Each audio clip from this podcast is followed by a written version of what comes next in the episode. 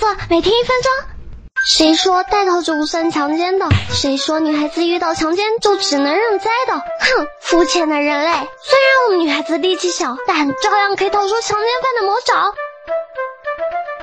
一，如果强奸犯要拖你进电梯，你在电梯门关上之前，快速把自己包扔出去，电梯外面的人看到包就知道电梯里出事了。二，防狼喷雾什么的都是非法物品，你要在这个上街，小心被警察叔叔抓起来哦。我都是随身带杀虫剂，一样好用。三，遇到入室强奸的，喊救命，才不会有人救你呢；喊救火，才会有人赶来围观。